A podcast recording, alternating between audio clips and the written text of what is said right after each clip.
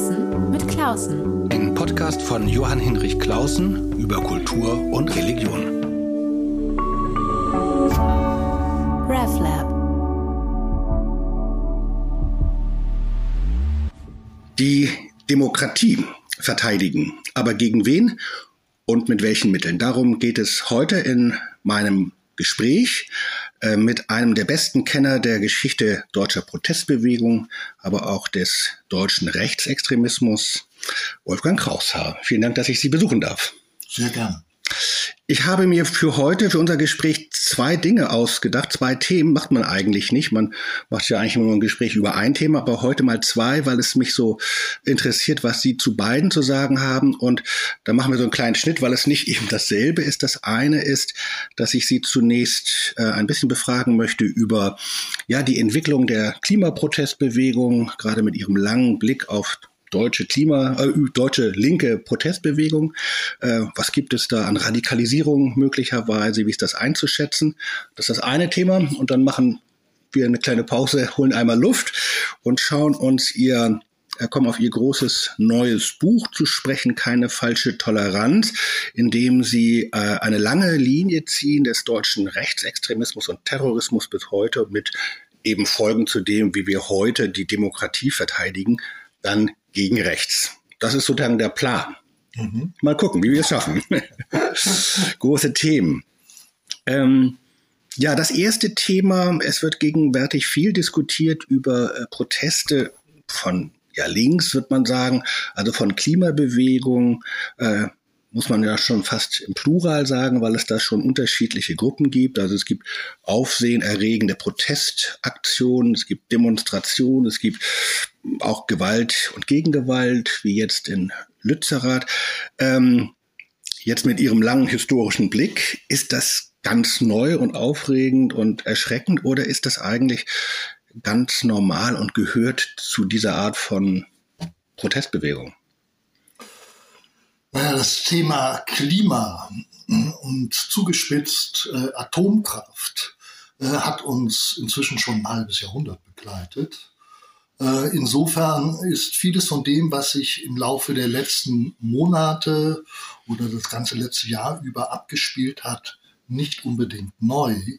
Andererseits aber verwandeln sich diese Dinge in einem nicht unerheblichen Maße. Und ich glaube, wir haben insofern eine neue Phase eingeschlagen ähm, seit etwa fünf Jahren durch das Auftreten von Greta Thunberg. Ist das wirklich so eine ist, ja, epochale Figur? Das ist in der Tat. Das ist in der Tat jedenfalls äh, aus meiner Perspektive eine ein, ein einschneidendes Auftreten insofern gewesen, dass man sich zuvor nicht hätte vorstellen können, dass eine einzelne 15-jährige Schülerin in der Lage sein würde, ohne eine Gruppe, äh, sich lediglich äh, vor das äh, schwedische Parlament in Stockholm zu setzen und etwas zu fordern, und zwar einen Schulstreik zunächst mal, um letztlich Mittel und Wege zum Stoppen dieser heillosen Klimaerwärmung einzuleiten, äh, dass das ein Signal würde sein können, um eine weltweite Bewegung auszulösen. Das war unvorstellbar. Das ist geschehen. Denn Fridays for Future wäre ohne Greta Thunberg in dieser Form nicht entstanden. Vielleicht hätte sich irgendwas anderes gebildet, das weiß man nicht. Aber sie ist die zentrale Figur gewesen und sie ist auch das Gesicht gewesen und vieles wurde dann im Grunde genommen erörtert über ihre habituellen und persönlichen Merkmale. Auch das Phänomen des Autismus spielte da bei der Interpretation eine Rolle und vieles andere mehr.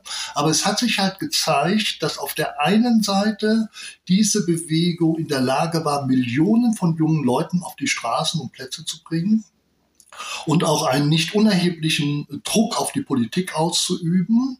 Also in der Bundesrepublik Deutschland ist das zum Beispiel so gewesen, dass allein im September 2019, bevor die Corona-Pandemie in Gang gekommen ist, 1,4 Millionen äh, Menschen an einem einzigen Tag demonstriert und protestiert haben und das ist vergleichsweise ja. viel.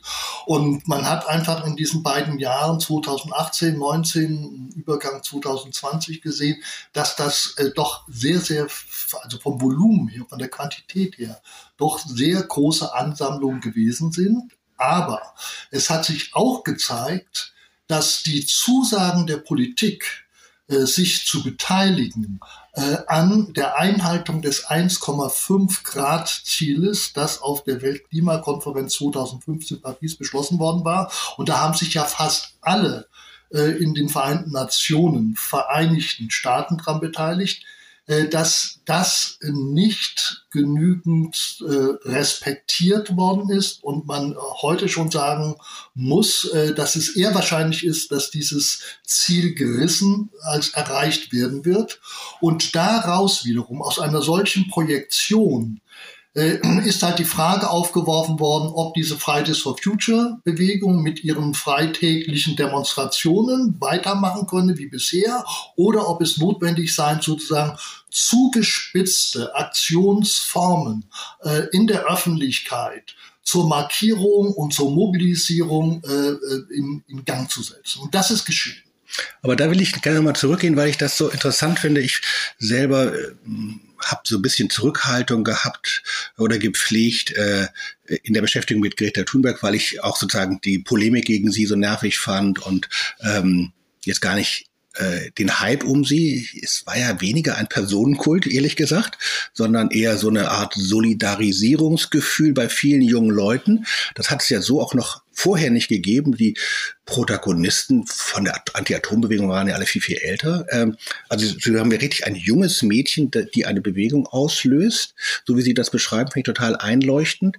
Anfangs ja auch äh, nicht ganz im Konsens, aber doch im Gespräch mit äh, der etablierten Politik und der, dem Eindruck, man kann sozusagen im Druck-Gegendruck-Modus äh, irgendwie gemeinsam was erzielen. Äh, das finde ich erstmal eine sehr schöne hm, Analyse, also richtig nicht gerade eine Geschichte großer Männer, aber doch junger Mädchen. Na, ist ja, ja so. Ja, irgendwie, da ist so ein Kairos gewesen.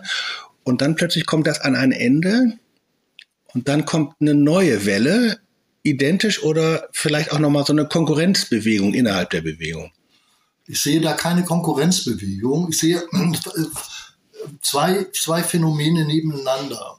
Auf der einen Seite die Selbstzweifel, die sich immer weiter ausgebreitet haben mit der Fridays for Future Bewegung, ähm, nämlich dass äh, die bloßen Demonstrationen und Protestversammlungen nicht weiter zielführend sein könnten, um das zu erreichen mit dem 1,5 Grad Ziel.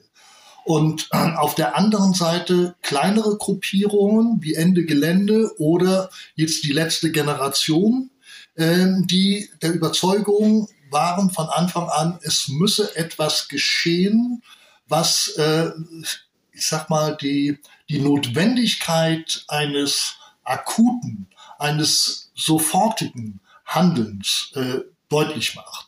Und ähm, das äh, hat ja zu ganz unterschiedlichen Reaktionen der Öffentlichkeit geführt. Also wir erleben ja, und das hat längst noch kein Ende gefunden, weil die, die letzte Generation mit ihren Klebeaktionen auf Straßen und Plätzen äh, das äh, ja weiterführt und auch bundesweit äh, betreibt, äh, dass wir eine Art von Existenzialisierung des Protests vor Augen haben. Ich mit meinem Körper setze ja. mich dafür ein. Ja. Ja, und das ist etwas, was bereits bei Greta Thunberg angelegt gewesen mhm. ist.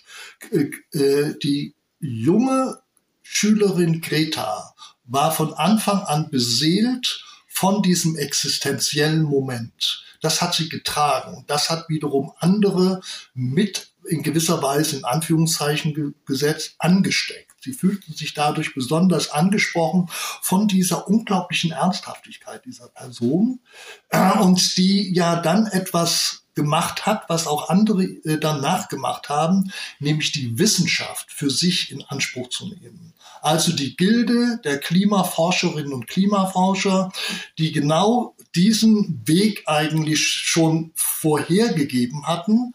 Und, äh, und das ist, glaube ich, ein ganz entscheidender Punkt, dass wir es nicht allein nur bei jungen Leuten oder mit jungen Leuten zu tun hatten, die sich für diese Dinge eingesetzt haben, sondern dass das gleichzeitig auch äh, neben der Absichtserklärung der Politik die Unterstützung von äh, und den Expertisen der entsprechenden Experten aus der Wissenschaft besitzt. Und ja auch eine weitgehend wohlwollende Berichterstattung äh, in den Medien äh, muss man von den rechten Rändern vielleicht mal abziehen, äh, die, die da sozusagen äh, vor allem polemisch äh, drauf reagiert haben, aber sozusagen in dem breiten Spektrum äh, von öffentlicher Berichterstattung ist das ja doch doch sehr positiv alles beschrieben worden. Mit einer Ausnahme, wenn ich das kurz einfügen darf. Ähm, es hat anfangs zum Beispiel seitens der FDP, Christian Lindner, hat äh, vehement äh, jemanden wie Greta Thunberg angegriffen. Also in der politischen Landschaft ist das nicht, äh, anfangs nicht so akzeptiert worden, aber nach, vor allen Dingen auch wegen des Problems, dass nämlich Schülerinnen und Schüler freitags dem Unterricht ferngeblieben sind, um zu demonstrieren. Das war sozusagen der Aufmacher für die Einwände dagegen.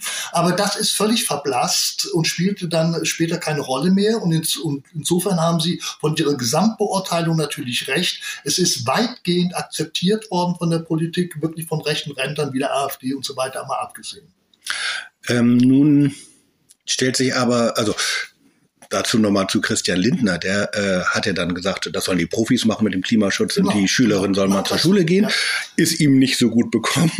äh, deshalb macht er solche Sprüche auch nicht mehr. Ähm, die andere Frage aber ist, ob sich, ob wir jetzt nochmal in einer neuen Situation sind, gerade nach Lützerath, also nach richtig harten Auseinandersetzungen äh, zwischen Demonstranten und Polizei, sowas, wie man das aus den 70er Jahren äh, noch kannte bei Anti-AKW und Friedensdemos. Ähm, haben Sie den Eindruck, dass es sozusagen die vielleicht auch beschriebene Radikalisierung von Teilen der Klimabewegung gibt und ob das eigentlich jetzt auch ein demokratietheoretisches Problem ist. Also das eine ist ja dieser existenzielle Zugang. Es muss jetzt etwas geschehen und deshalb stehe ich auf und ich setze meine Schulkarriere dafür äh, ähm, auch sozusagen äh, ähm, ähm, aufs Risiko, weil äh, das, wir müssen jetzt was machen. So, die zweite Frage ist aber, wenn man äh, tatsächlich etwas politisch bewegen will, dann leben wir in einer Demokratie und dann muss das irgendwie auch politisch äh, verfahrensgetreu geschehen. Ähm, und da gibt es jetzt den Vorwurf, äh, sozusagen durch diesen Alarmismus, den berechtigten Alarmismus der Klimabewegung, ähm, würden sozusagen diese demokratischen Spielregeln außer Kraft gesetzt werden. Ja. Äh, sehen Sie das auch als einen berechtigten Einwand oder halten Sie das für äh, Polemik? Also man muss, glaube ich, zwischen zwei verschiedenen Bezugssphären äh, unterscheiden. Das eine ist die in, äh, in der politischen, im politischen Alltagsgeschäft, äh, dass jemand wie der CSU-Politiker Alexander Dobrindt auf die Idee gekommen ist, diese Klimabewegung, insbesondere die Aktivistinnen und Aktivisten, die bei der letzten Generation mitmachen, als Klima-RAF, als Klimaterroristen zu bezichtigen. Das ist natürlich Unsinn, weil sie praktizieren, sie versuchen das jedenfalls, soweit es diejenigen betrifft, die diese Klebeaktionen durchführen, ähm, gewaltfreie äh, Aktionen umzusetzen. Dennoch gibt es ein entscheidendes Moment, das sie unterscheidet von einem Mahatma Gandhi oder einem Martin Luther King. Von denen wäre niemand auf die Idee gekommen, sich anzukleben. Also die Tatsache, dass der eigene Körper mit einem Verkehrssystem äh, fest äh, verleimt wird und man die, die betreffende Person, ohne sie wirklich gravierend zu verletzen, nicht einfach entfernen kann. Das ist äh, das, dem impliz oder äh, da ist es naheliegend, von der Implikation einer Nötigung zu sprechen. Also das drängt sich jedenfalls auf. Im Unterschied zu Mutlang habe ich die Bilder, äh, Sitzstreik und dann Sitzblockade und dann gibt's ja eingespieltes ja. Spiel, also eingespielte Übung, äh, wie trägen wir die wieder raus, dass die äh, dann zwar schwer sind, aber jetzt sich nicht verletzen und die Polizisten äh, sie auch gut tragen können. Das Stichwort Mutlang ist in diesem äh, Zusammenhang unheimlich interessant und meines Erachtens auch von der perspektivischen Interpretation her. Ähm, diese mutlangen Proteste haben ja stattgefunden, um sich zu wenden gegen die Nachrüstung zu Beginn der 80er Jahre und damit, äh, das war der Verdacht und die Befürchtung, den Ost-West-Konflikt weiter aufzuheizen und so weiter und so fort. Und äh, in Mutlang ging es um eine Kaserne, wo Raketen stationiert waren mit atomaren Sprengköpfen. Das war nicht irgendwas, sondern das war ein wirklich heikler, heikler Punkt. Und an diesen Sitzblockaden haben sich Leute, Prominente, wie Heinrich Böll zum Beispiel, der Literaturnobelpreisträger beteiligt und andere Prominente mehr, sehr stark im Übrigen geprägt äh, durch die evangelische Kirche. Mhm. Also das muss man wirklich sagen. Wenn man die berühmten, bekannten Gesichter dort aufzählen würde, würde einem das sozusagen als Sinngebungspotenzial dieser Protestaktion auffallen. Es gibt nun bemerkenswerterweise zu den mutlangen Aktionen von 1982, 83 ein Urteil des Bundesverfassungsgerichts, weil es sind nämlich sehr viele der Blockierer verurteilt worden zu Geldstrafen. Wegen Nötigung, nicht? Ja, ja, hm. wegen Nötigung. Zu Geldstrafen und das ging dann so weit, dass das äh, Bundesverfassungsgericht darüber entschieden hat. Und das war eine sehr bemerkenswerte Urteilsfindung. Dort hieß es äh, sinngemäß in dem Urteil, äh, solange es nicht um den Einsatz der Körperlich Körperlichkeit gehen würde, sondern um die geistige Auseinandersetzung mit einem solch umstrittenen Thema wie der Stationierung von Raketen, so lange müsse das geduldet werden. Ja, äh, das heißt, wenn äh, es nicht um eine offensive Form der Gewalteskalation gehen würde, sei das duldungsfähig und deshalb wurden diese Urteile, die da gesprochen worden waren, in der Folge des Urteils des Bundesverfassungsgerichts revidiert. Äh, und zwar waren das was heißt hunderte von, von Einzelurteilen, ja, das war ein großer Maßstab. Wenn man das jetzt sozusagen diese mhm. Problematik überträgt und insbesondere die Ausrichtung des Bundesverfassungsgerichts auf die Blockierer der letzten Generation, die sich festkleben, da kommt dieses neue Moment, nämlich mhm. der Verknüpfung, der Verleimung des eigenen Körpers an einem Verkehrssystem äh, zur Geltung. Und das wiederum würde den Schutz durch die alte Rechtsprechung des Bundesverfassungsgerichts nicht bekommen. Also wir sind da wirklich an einem Nervpunkt äh, angekommen und das ist äh, bislang in der öffentlichen Debatte noch gar nicht ausgefochten.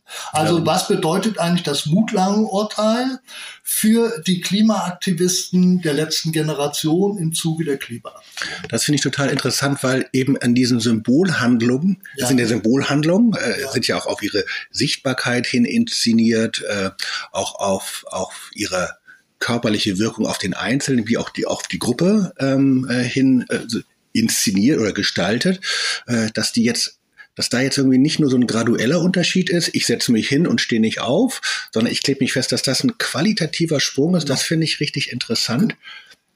Genau. Und, und es gibt auch noch ein anderes Moment, was schwierig ist.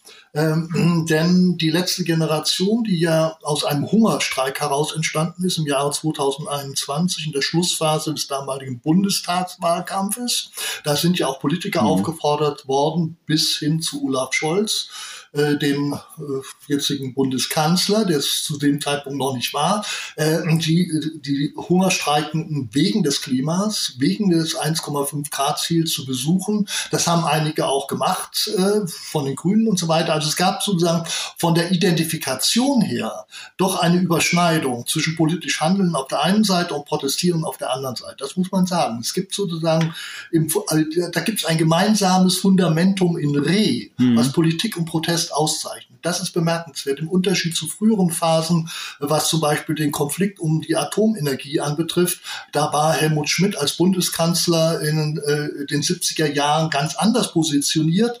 Der wollte einfach, dass die Atomkraftwerke gebaut werden, weil er argumentiert hat, ansonsten gehen die Lichter aus und Arbeitsplätze gehen verloren.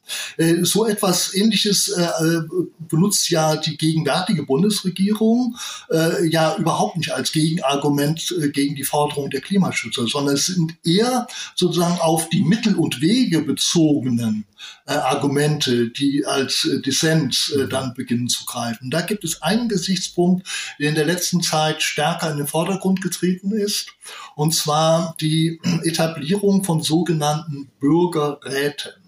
Das ist mhm. ein ganz schwergewichtiges Argument und ich sehe darin mehr noch als in den Aktionen vor Ort ein Moment, äh, das wirklich riskant äh, mir zu sein scheint. Erzählen Sie noch mal kurz was zu diesen Bürgerrechten, denn ja. darüber habe ich jetzt nicht viel gelesen, sondern nur so wahrgenommen, da soll sowas geben. Ich weiß gar nicht, wer die eingerichtet hat, wer die bestimmt hat, wer ihnen welche Befugnis gegeben die, hat. Die gibt es ja noch nicht.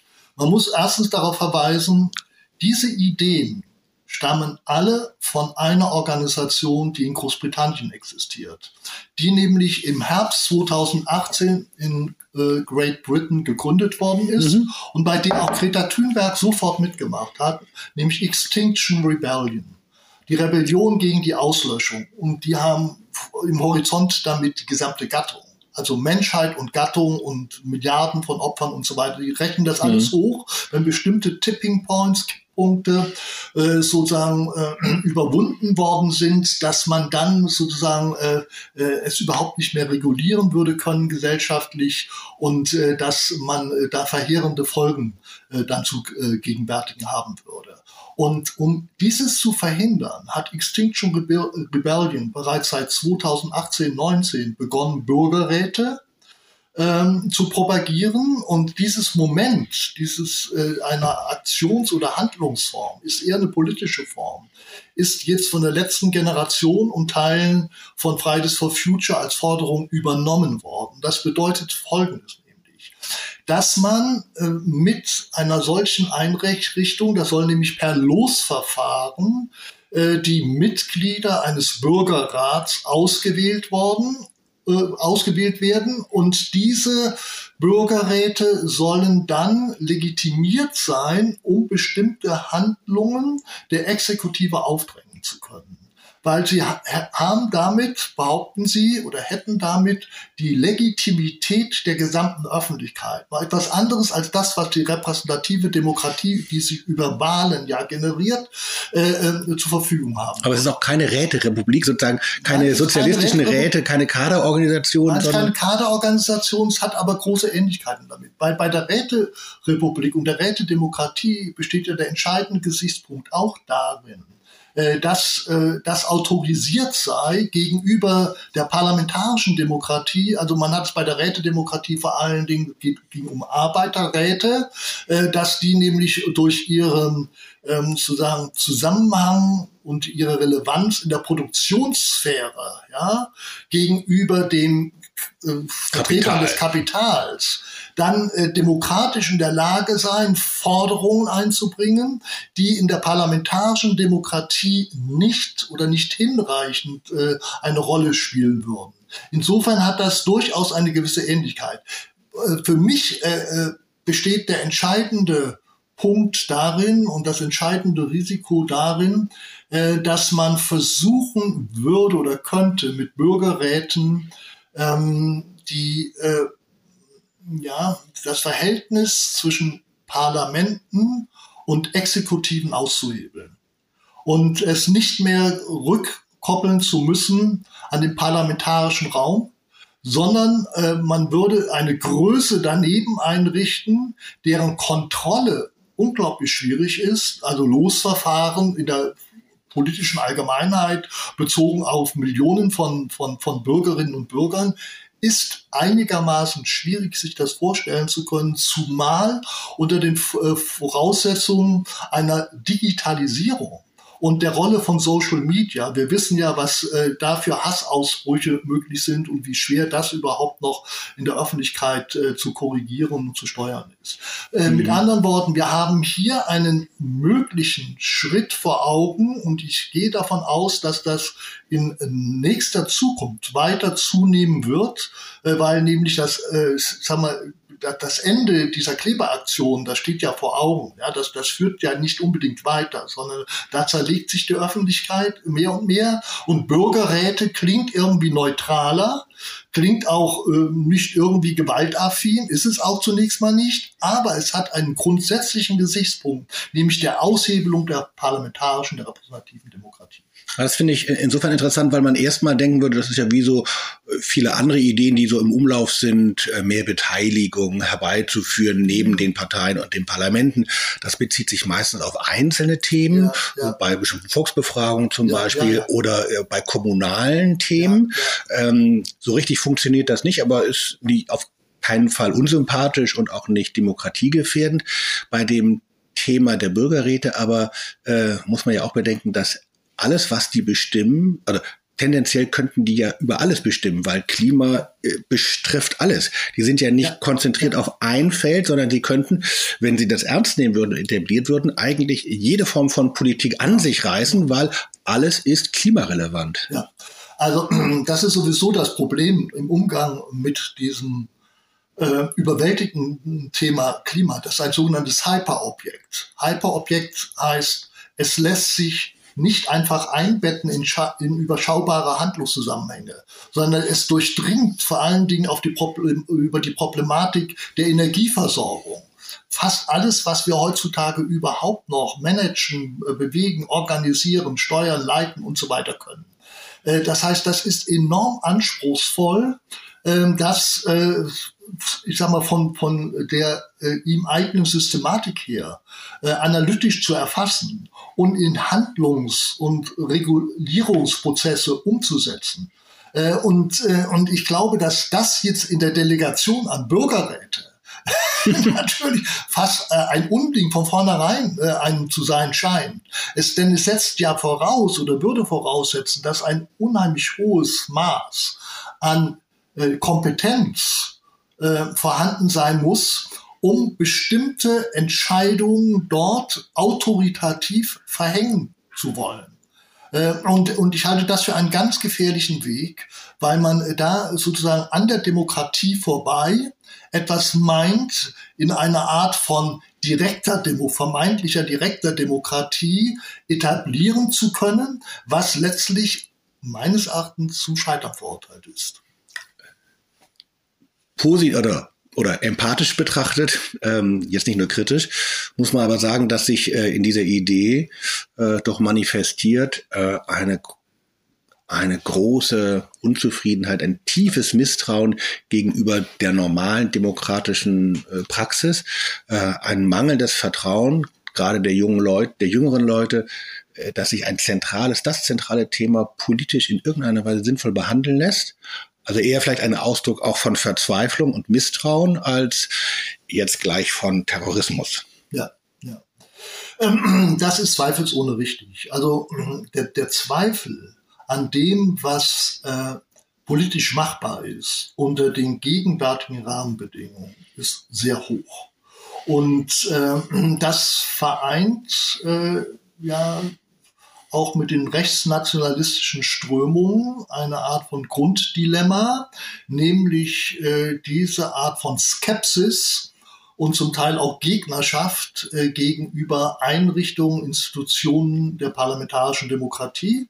Äh, und das Ganze wird ja auch noch weiter äh, übertragen dann auf die öffentlich-rechtlichen Medien. Also wir haben ja, äh, das ist auch ein Phänomen, das ist noch nicht so alt, äh, eigentlich durch Pegida 2014, dann im Kontext der Flüchtlings, sogenannten Flüchtlingskrise, dann immer weiter ausgebreitet worden, nämlich die Verdächtigung von öffentlich-rechtlichen Medien und der Tagespresse und der Wochenpresse, äh, dass sie manipulativ seien, dass sie das Volk manipulieren würden.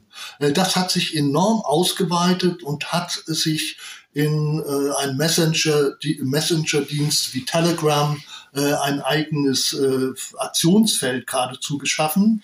Und das spielt eine erhebliche Rolle bei der Beeinflussung von Protestbewegungen und all den Dingen, die dabei eine Rolle spielen. Da sind wir hier schon beim zweiten Punkt, aber ich mache noch mal eine äh, Frage, wollte ich hier noch mal stellen, um dieses erste Thema abzuschließen. Ähm, Klimaproteste. Es gibt äh, zumeist in polemischer Absicht ähm, von Gegnern der Klimabewegung, aber auch in der Theologie äh, bei einigen äh, Vertretern die Rede davon, dass das eine Form von Religion sei, äh, geradezu mit apokalyptischen Zügen. Es gebe da sektenhafte ähm, äh, Dynamiken. Äh, Sie haben vorhin beschrieben, wie die Friedensbewegung der 80er Jahre, Anti-Atomkraftbewegung, äh, ja nicht ganz unwesentlich auch von der evangelischen Kirche oder vom Protest, nicht Kirche, sondern vom Protestantismus, das ist was anderes als Kirche, äh, mitgeprägt gewesen ist. Ich bin ein bisschen skeptisch bei dieser neuen Rede von der Klimareligion, weil ich äh, aus so der Distanz äh, nicht wahrnehme, dass es da tatsächlich religiöse Züge gibt. Auch die Handlungsform habe ich nicht den Eindruck, dass sie religiös sind. Ich habe eher den Eindruck, dass das so ein bisschen polemisch ist, um sie, äh, um ihnen die Wissenschaftsnähe abzusprechen. Wie sehen Sie das? Sehen Sie oder sehen Sie dann doch irgendwie so religionsähnliche Formen? Interessiert den Theologen natürlich. Also wenn ich ganz verkürzt ankündigen darf, ich, ich sehe beides. Ah. Ich sehe zum, zum ersten das polemische Potenzial der, der Rede von der Klimareligion, also äh, da reagiere ich sofort misstrauisch und nehme das denjenigen, die das äh, meinen propagieren, also kritisch propagieren zu können, einfach nicht ab. Also wir haben es nicht mit einer Klimareligion zu tun. Also das würde ich in Abrede stellen. Äh, auf der anderen Seite äh, glaube ich aber nicht, äh, dass man in Abrede stellen darf, dass es einen erheblichen Zufluss von religiös überzeugten äh, Akteurinnen Akteuren gibt, ähm, die vor allen Dingen äh, aus dem Protestantismus kommen. Äh, und äh, dieses Phänomen haben wir äh, vor Augen gehabt schon beim in kommen der Querdenker. Die Querdenker als äh, die größte Strömung äh, der Klimaskeptiker, nicht Klima, sondern Corona. Mhm. ist wichtig. ja, der Corona-Skeptiker beziehungsweise Leugner, äh, die war, lag ja in Baden-Württemberg. Äh, und in Baden-Württemberg ist eine bestimmte, da gibt es eine besondere Stärke des Pietismus zum Beispiel spielte auch eine Rolle über jemanden wie Gudrun Ensslin bei der Entstehung der RAF. Äh, das alles ist mal von Soziologen mhm. 1979, 80 sehr genau untersucht worden, auch von Religionssoziologen. Da war das schon mal ein Thema. Äh, es spielte jetzt auch bei den ersten empirischen Untersuchungen bezüglich äh, der Protestströmung gegen die Corona-Pandemie, ja. genauer gesagt der gegen die Gesundheitspolitik äh, der Bundesregierung, da spielt das eine nicht unerhebliche Rolle. Und ich denke, soweit ich das beurteilen kann, obwohl mir da noch keine wirklich größere Untersuchung vorliegt, was den Klimaaktivismus und die Nähe zum Protestantismus anbetrifft, dass da eine relativ hohe Trefferwahrscheinlichkeit gibt. Also das wäre meine Vermutung. Davon gehe ich einfach aus, weil man kann einfach so bestimmte Züge von Protestformen unterscheiden. Ich will mir das im Vergleich versuchen, ein bisschen her hervorzuheben und herauszustellen. Also bei äh, der Protestwelle, das ist die größte, die es in der Geschichte der Bundesrepublik überhaupt gegeben hat, gegen den Nachrüstungsbeschluss der NATO von 1979 bis 1983. In dieser Phase hat es Millionen von Friedensbewegten gegeben und da spielten halt auch eigene Formen, nämlich Fasten für den Frieden zum Beispiel, spielte eine nicht unerhebliche Rolle.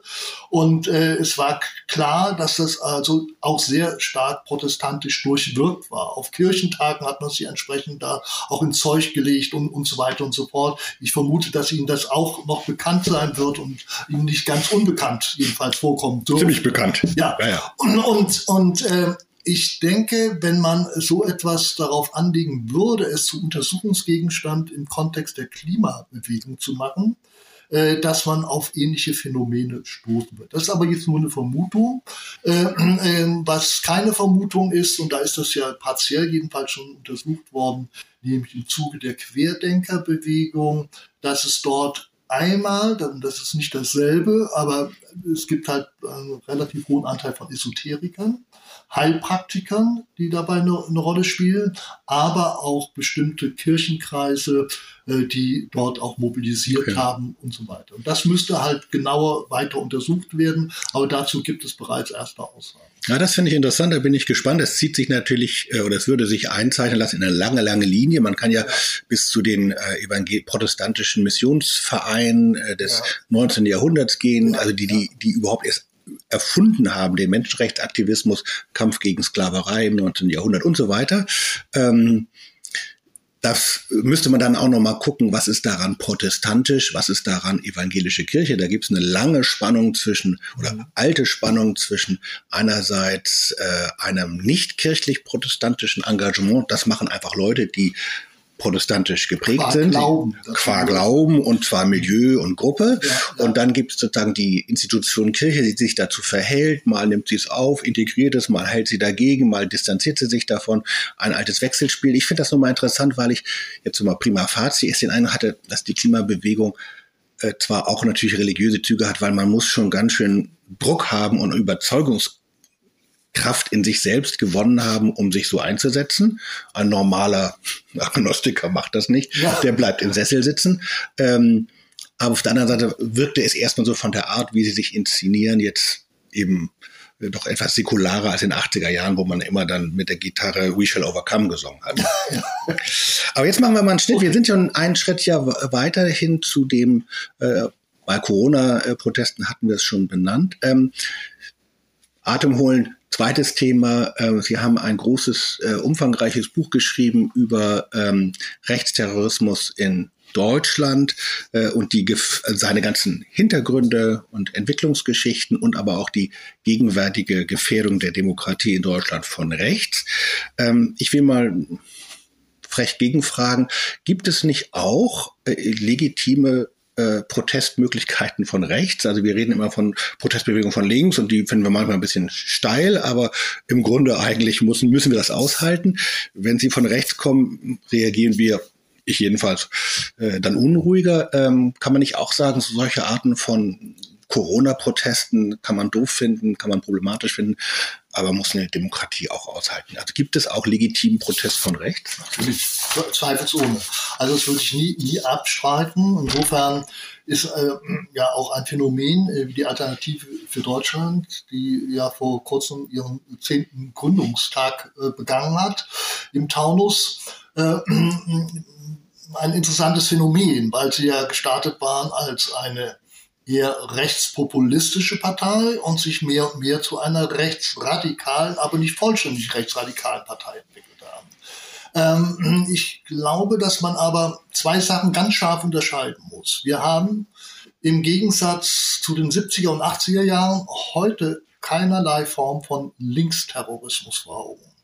Wir haben aber alle möglichen Schattierungen von Rechtsterrorismus. Also jetzt auch so mal äh, linke Gewalt bei Demonstrationen und so würden Sie noch nicht als Terrorismus beschreiben, nein, sondern nein, das, das ist eigentlich für einen großen Fehler. Also mhm. zum Beispiel gab es eine, äh, groß, äh, eine riesige Debatte im Anschluss an das G20-Treffen. Äh, 2017 hier in Hamburg. Äh, und äh, da kam eine ganze Reihe von Leuten an, aufgrund der Ausschreitungen im Schanzenviertel beispielsweise, dass das ja links terroristisch sei. Nein, äh, Terrorismus ist ein anderes Phänomen. Da muss man dann wirklich einen klaren Schnitt vollziehen und deutlich machen, dass auch eine in Aktionen freigesetzte Gewaltförmigkeit noch nicht unbedingt terroristischer Natur ist. Dazu das gehört das Moment der Planung, mhm. ja. Dazu gehört das Moment einer punktuellen Freisetzung von Gewalt, äh, die auch das Ziel hat, Personen äh, mindestens zu verletzen und möglicherweise auch zu töten, umzubringen. Äh, das ist etwas, was man denjenigen, die meinetwegen bei den Protesten gegen das G20-Treffen aufgetreten sind, nicht nachsagen kann. Und insofern ähm, gehe ich davon aus, und äh, das wird auch dieses Urteil gestützt von allen Institutionen, die es als Sicherheitsbehörden gibt, also von den äh, Ämtern für Verfassungsschutz, vom Bundesinnenministerium und so weiter und so fort. Wir haben keinen akuten Linksterrorismus. Aber wir haben unterschiedliche Gruppierungen, äh, bei denen man von einem akuten äh, Verdacht des Rechtsterrorismus sprechen muss. Das eine ist, sind die sogenannten Vereinten Patrioten gewesen. Mhm. Die hat man im April 2022 verhaftet. Die hatten vor, den Bundesgesundheitsminister Karl Lauterbach zu entführen und damit dann mit dem Entführungsopfer die Bundesregierung zu erpressen und letztendlich zu putschen. Ein Umsturz des Staats und Gesellschafts- und des Politiksystems herbeizuführen. Das ist zum Beispiel eine dieser Gruppierungen und eine andere ist die, die angeblich vom Verdacht her jedenfalls von dem Prinzen Reuß angeführt worden ist, die ja schon über ein Schattenkabinett verfügt haben. Und es ist sehr interessant zu sehen, wer alles äh, damals äh, liegt noch nicht so sehr lange zurück, am 7. Dezember äh, 2022 bei der Großrazzia von 3000 Polizistinnen und Polizisten dann unter die Lupe und im Zweifelsfall, im Verdachtsfall dann auch festgenommen, Untersuchungshaft äh, gebracht worden war, wer dort alles vertreten ist. Das sind halt äh, ehemalige Offiziere der Bundeswehr, das ist jemand vom Landeskriminalamt Niedersachsen, das ist eine ehemalige Bundestagsabgeordnete der AfD, die als Richterin aktiv ist. Das sind wirklich von gehobeneren Berufswegen alle möglichen Repräsentanten, Repräsentanten mit dabei. Und wir werden sehen, was die Gerichtsverfahren in diesen Fällen ergeben werden. Äh, der Prozess jedenfalls äh, gegenüber den Vereinten Patrioten ist bereits für dieses Jahr angekündigt, nämlich vor dem Oberlandesgericht Koblenz. Und der entscheidende Punkt bei diesen Leuten besteht ja darin, dass sie sich den Reichsbürgern zugehörig fühlen und die Reichsbürger sind gekennzeichnet von einer unglaublichen Affinität Zu gegenüber Waffen. Waffen. Mhm. Die, also das ist sozusagen ein Gesetz des Handels von Reichsbürgern, dass sie sich mit Waffen ausstatten. Und sie haben noch einen anderen Gesichtspunkt, den man hervorheben muss. Ähm, die Verfassungsfeindlichkeit gehört zu ihrer DNA. Das ist keine Frage der Interpretation, sondern sie lehnen diese Republik, die Bundesrepublik, äh, vollständig ab, äh, weil sie äh, behaupten, es habe keinen Friedensvertrag gegeben. Insofern gäbe es sozusagen keinen objektivierbaren Schnitt gegenüber dem Deutschen Reich und äh, glauben, dass man sich entweder äh, in äh, das Dritte Reich oder noch weiter zurück in das Wilhelminische Reich zurückversetzen könne und, äh, und glauben, eigene Pässe austeilen zu können, äh, eigene Briefmarken, eigenes Geld und so weiter und so fort. Also mhm. wie in einer Art von Scheinstaat sich zu bewegen. Das Ganze äh, hat natürlich alle möglichen äh, Anlagen zu einer Spintisiererei, zu einem Wolkenkuckucksheim. Aber in dem Moment, wo sich diese Leute organisieren und äh, Waffen äh, aufnehmen und, äh, und äh, bereits die Kontakte haben zu Kasernen der Bundeswehr, die dann wiederum äh, vorgenommen und verteilt werden für einen äh, Putschfall und, und so weiter und so fort. Da hört der Spaß dann auf. Da will ich gerne mal zurückfragen, weil das mir in der Einschätzung so äh, schwierig ist. Das eine ist, äh, Sie haben das Wort Spintisiererei genannt. Ähm, wenn man sich das mal anguckt äh, oder in den Medien mal so anguckt, dann gibt's ja da mal lustige Filme bei Spiegel Online. Das sind Spinner, das sind verrückte Typen. Ähm, über die lacht man erstmal, nimmt sie nicht ernst. Auf der anderen Seite muss man sagen, Terroristen sind ja alle nicht so ganz dicht. Also, also, also wer macht sowas? Also, also die bloße Tatsache, dass jemand äh, durchgeknallt ist, äh, heißt ja noch nicht, dass er harmlos ist, mhm. äh, sondern das kann ja gerade extra damit zusammenhängen, äh, dass das eine dann zum anderen führt und dann eben tatsächlich zu massiver Gewalt. Und das ist ja auch schon geschehen. Herr Lübcke, NSU, Hanau, also verschiedene, also es gibt ja Vorfälle, die zeigen, äh, dass das durchaus handlungsrelevant werden kann und dass eben diese verrückten Reichsbürger, die man da, dieser Prinz und die man da so festgenommen hat, äh, dass da eben eine Gefahr darin äh, bei ihnen sein kann. Das andere ist die, äh, die Frage, ähm, funktioniert Terrorismus nicht braucht nicht Terrorismus, äh, wenn er wirklich relevant werden soll, irgendwie doch nochmal so eine Art Nährboden. Und das hat es natürlich im Linksextremismus ja lange gegeben. Ähm, die RAF hat viele Menschen um sich herum gehabt, die dann doch geholfen haben, weil man sich doch irgendwie zusammengefühlt, äh, zugehörig gefühlt hat.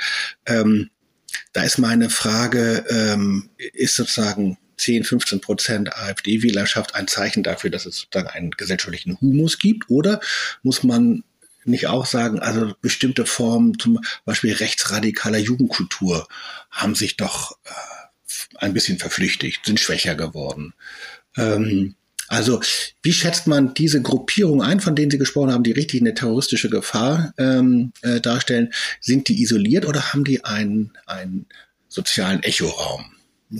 Also sie haben definitiv einen sozialen Echoraum. Also man kann das anhand von, von Umfragen, die im letzten Jahr durchgeführt worden sind, erkennen. Es gibt eine Skepsis bis Feindschaft gegenüber oder Gegnerschaft gegenüber ähm, ähm, Einrichtung der parlamentarischen Demokratie in den neuen Bundesländern von etwa 46 Prozent, also fast die Hälfte. Mhm. Das ist erheblich und in den alten Bundesländern aber auch von etwa 28 Prozent. Also einmal fast die Hälfte und zum anderen mehr als ein Viertel äh, der Bevölkerung. Und äh, die werden als repräsentativ angenommen und die spielen auch in der Beurteilung des Bundesinnenministeriums und äh, der verschiedenen Sicherheitsbehörden eine maßgebliche Rolle, diese Einschätzungen und Untersuchungen. Also insofern die Frage nach dem Echoraum, die, die muss gestellt werden. Und äh, ich glaube, sie ist insbesondere wichtig äh, bei einer Partei wie der AfD, ohne dass sie nach wie vor, ich würde sie nicht einhellig als rechtsradikal oder rechtsextrem äh, klassifizieren wollen. Also aber, nicht verbieten, wenn Sie ab, das aber, könnten. Ja, aber in einem nicht unerheblichen Maße, äh, also in meinem Buch habe ich das als Essentialisierungsdynamik versucht zu beschreiben. Also nämlich, nämlich von Lucke ausgehend über Petri zu Herrn Meuthen und äh, jetzt haben wir zwar mit äh, Herrn Krupalla und Frau Weidel eine Doppelspitze, aber äh, dahinter steckt eigentlich Björn Höcke nach äh, der Einschätzung vieler Analytiker, die diese Szene beobachten. Das heißt, äh, die, der Rechtsdrall ist vor allen Dingen vermittelt über jemanden wie Alexander Gauland, der ja im Grunde genommen als der Grand Seigneur der AfD aufgetreten ist und immer eine Art bürgerliches Moment vom Habitu Status her dort äh, gespielt hat. Äh, in Wirklichkeit aber hat er alles getan, um diese Öffnung nach rechts ständig in ihrer Dynamik am Laufen zu halten, weil er sich damit eine Ausweitung der AfD versprochen hat. Und es ist ja nicht eingetreten in einen Effekt, den man eine Zeit lang angenommen oder vermutet hat, nämlich dass durch eine Radikalisierung die Akzeptanz der AfD in der Wählerschaft äh, abnehmen würde. Es hat mal eine gewisse Delle mhm. gegeben eine Zeit lang, aber momentan liegt sie im Schnitt bundesweit bei 15 Prozent und ist da sehr stabil.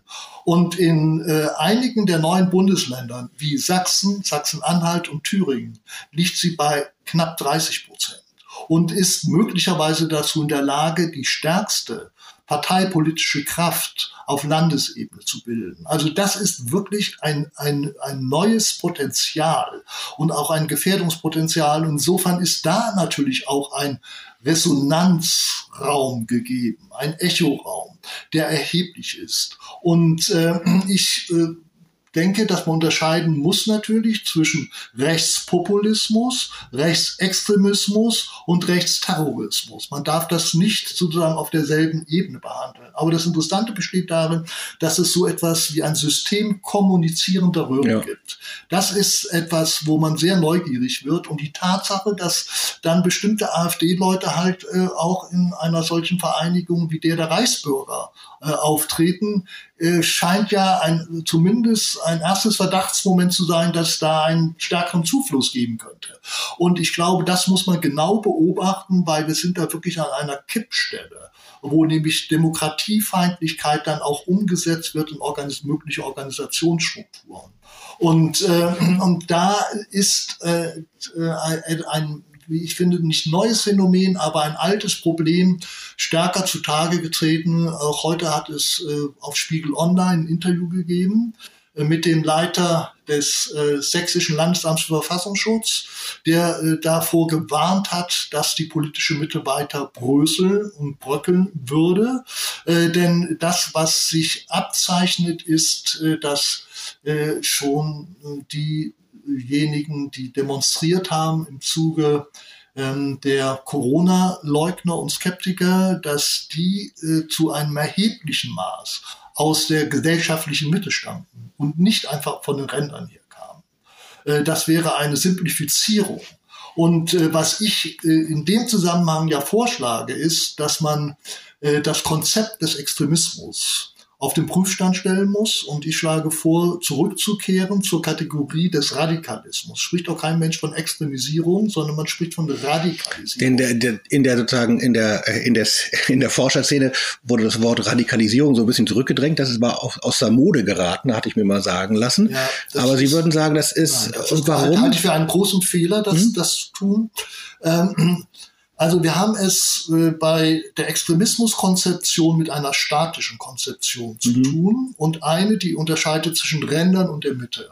Ah, okay. Bei, bei, bei Radikalisierung äh, ist das nicht in derselben Weise der Fall. Also über den Begriff oder die Kategorie der Radikalisierung kann man die Dynamiken vor allen Dingen entwickeln und verfolgen. Also um das Beispiel von den Vereinten Patrioten aufzunehmen, die stammen vorwiegend aus der Corona-Leugner-Szene und haben sich dann in den Untergrund begeben.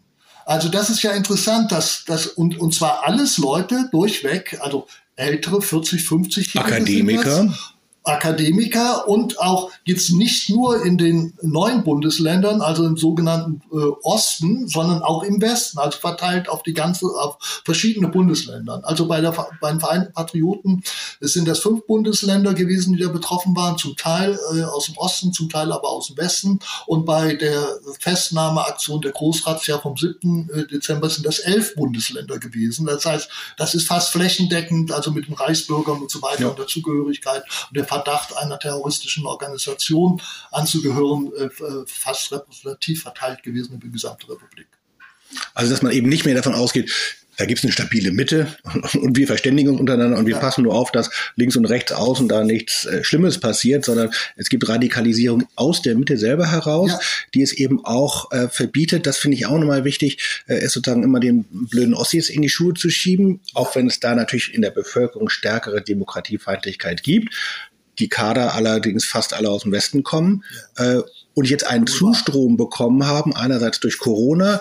Man kann das aber äh, auch jetzt bei den Ukraine-Russland-Debatten äh, mal so sehen. Da gibt's auch liebe, gute, alte evangelische Friedensfreunde, die plötzlich irgendwie äh, sich radikalisieren mhm. als Vertreter von Mitte. Ja. Ähm, ja, das ist ein, ein Thema schon mal gewesen. Ähm, in den 90er Jahren äh, über die Mitte, den Extremismus der Mitte zu diskutieren. Das ist ja äh, eine Formel gewesen von einem amerikanischen Soziologen namens Seymour Martin Lipset. Der hatte das in 50er Jahren aufgebracht. Das und ist damals schon für einen Fehler gehalten, sozusagen nur die Ränder der Gesellschaft, also äh, sozusagen die Marginalisierten, die Depravierten so ins Auge zu fassen, sondern dass man äh, auch auf die Mitte selber eine Achtsamkeit, äh, was die Wehrhaftigkeit der Demokratie anbetrifft, aufbringen müsse. Und das spielte auf einmal eine Rolle im Zuge dieser fremdenfeindlichen mhm. Welle, äh, ähm, die es seit der deutschen Einigung gegeben hat, von 1990 bis zum Ende der 90er Jahre hinweg etwa.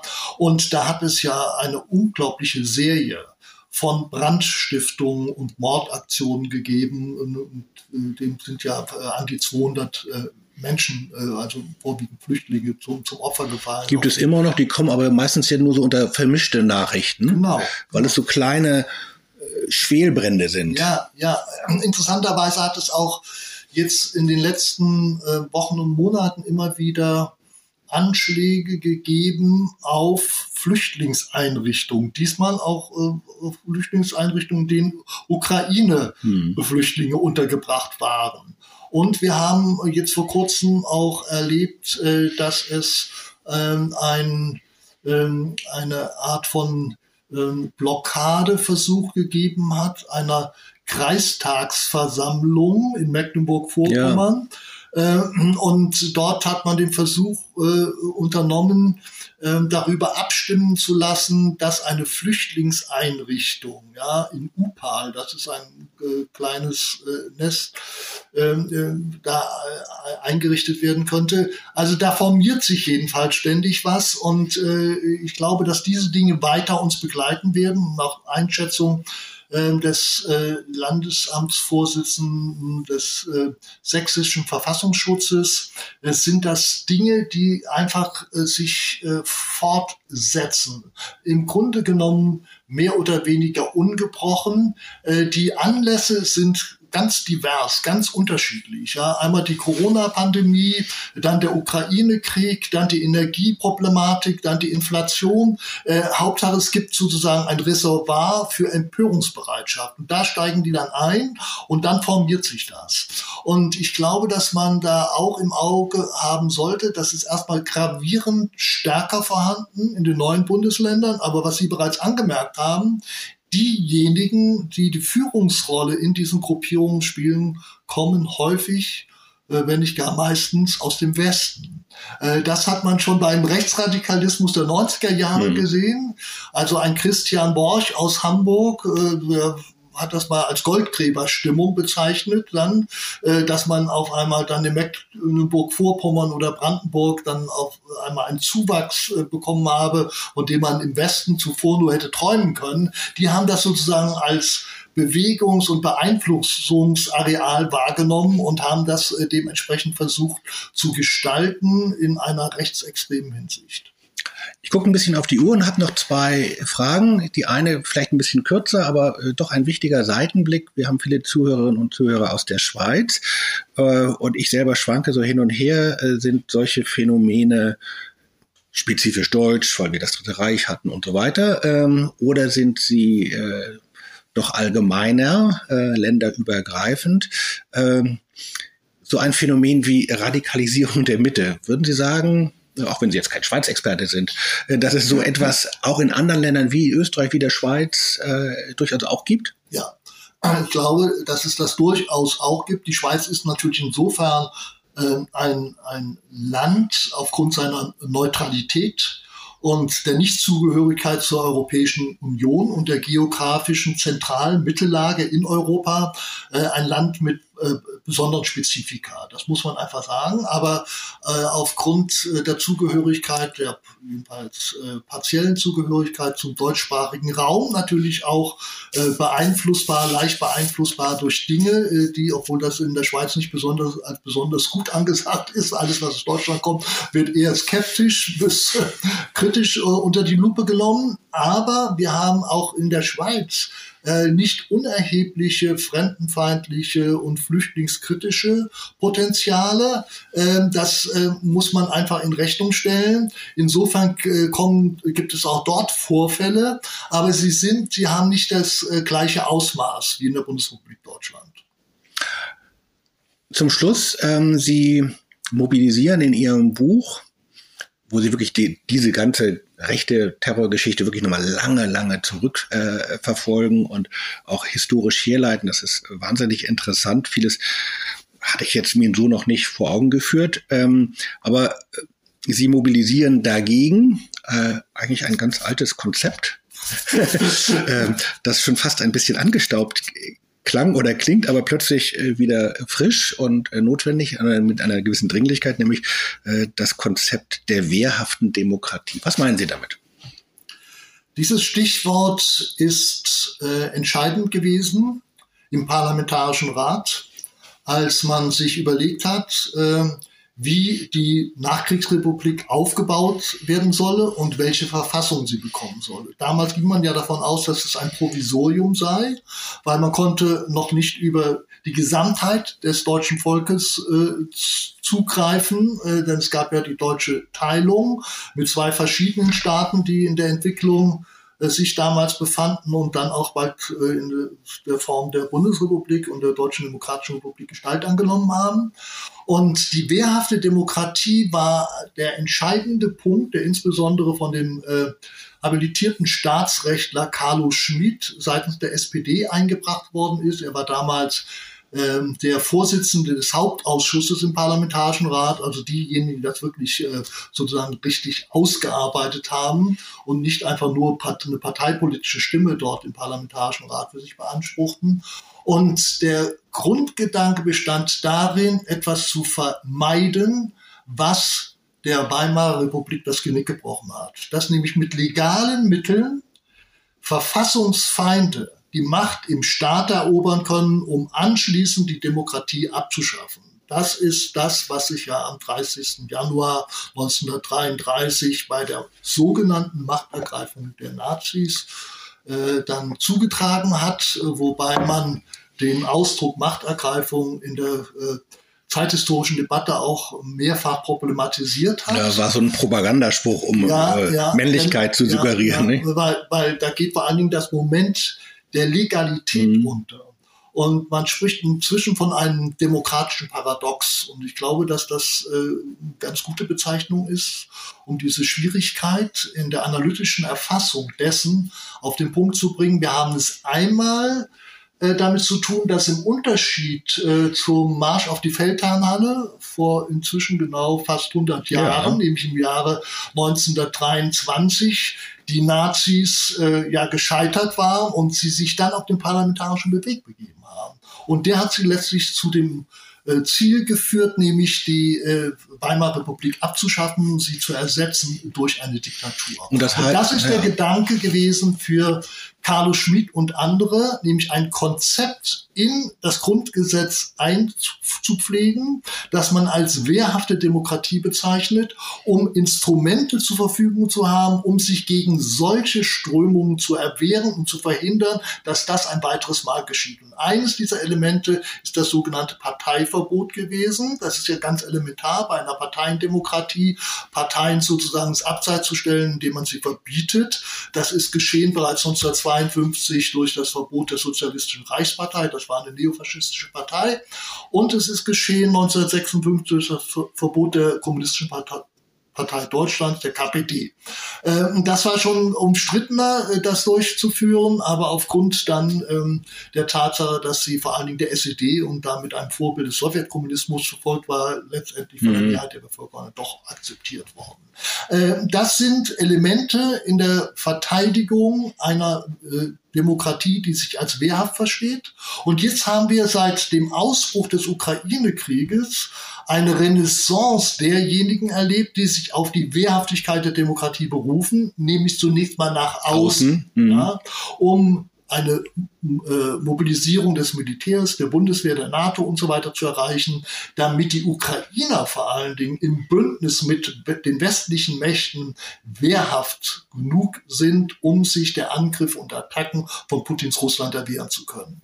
Aber gleichzeitig ist diese Renaissance auch auf den innenpolitischen Bereich übertragen worden und nicht ohne Grund wurde zum Beispiel die Großrazzia in manchen Kommentaren bezeichnet als ein Beweis dafür, dass die Demokratie ihre Wehrhaftigkeit gezeigt habe. Also man sieht, dass dieses Konzept, das Altbacken, zu sein scheint oder als altbacken daherkommt. Es, man denkt ja an Trutzburgen oder sonst was, bei der Wehrhaftigkeit. Ähm, das äh, ist doch wieder aktuell geworden und ich glaube, es ist gut, äh, diese Instrumente sich genauer anzuschauen, ob sie effektiv sind, ob sie wirkungsmächtig sind. Aber ich habe momentan den Eindruck, dass sie in den Sicherheitsbehörden viel stärker ähm, ähm, ja, angenommen sind und umzusetzen versucht werden, als in die Protestbewegung. In der Protestbewegung ist dieses selbstreflexive Moment von der Wehrhaftigkeit der Demokratie mhm. unterentwickelt gegenüber den Sicherheitsbehörden. Da ist es sehr viel stärker jetzt prononciert okay. und akzentuiert. Vielen herzlichen Dank, lieber Herr Kraushaar. Wer das alles noch viel, viel besser und genauer und ausführlicher wissen will, der muss einfach ihr Buch lesen, ihr neues Buch, keine falsche äh, Toleranz, äh, warum sich die Demokratie wieder stärker zur Wehr setzen muss. Und wenn man das durch hat, alle anderen Bücher von Ihnen sind einige, ich habe nicht alle, aber doch viele gelesen mit viel Gewinn und auch dieses Gespräch äh, hat mir wieder viel zum Denken gegeben. Vielen Dank, lieber Herr Krosser. Und ich danke Ihnen, lieber Herr Klausen, sehr für die Einladung zu diesem Gespräch, weil ich glaube, es äh, gehört auch mit zur Erweiterung des Horizonts eines Autors, sich mit diesen Fragen auseinandersetzen zu dürfen. Vielen Dank. Gerne.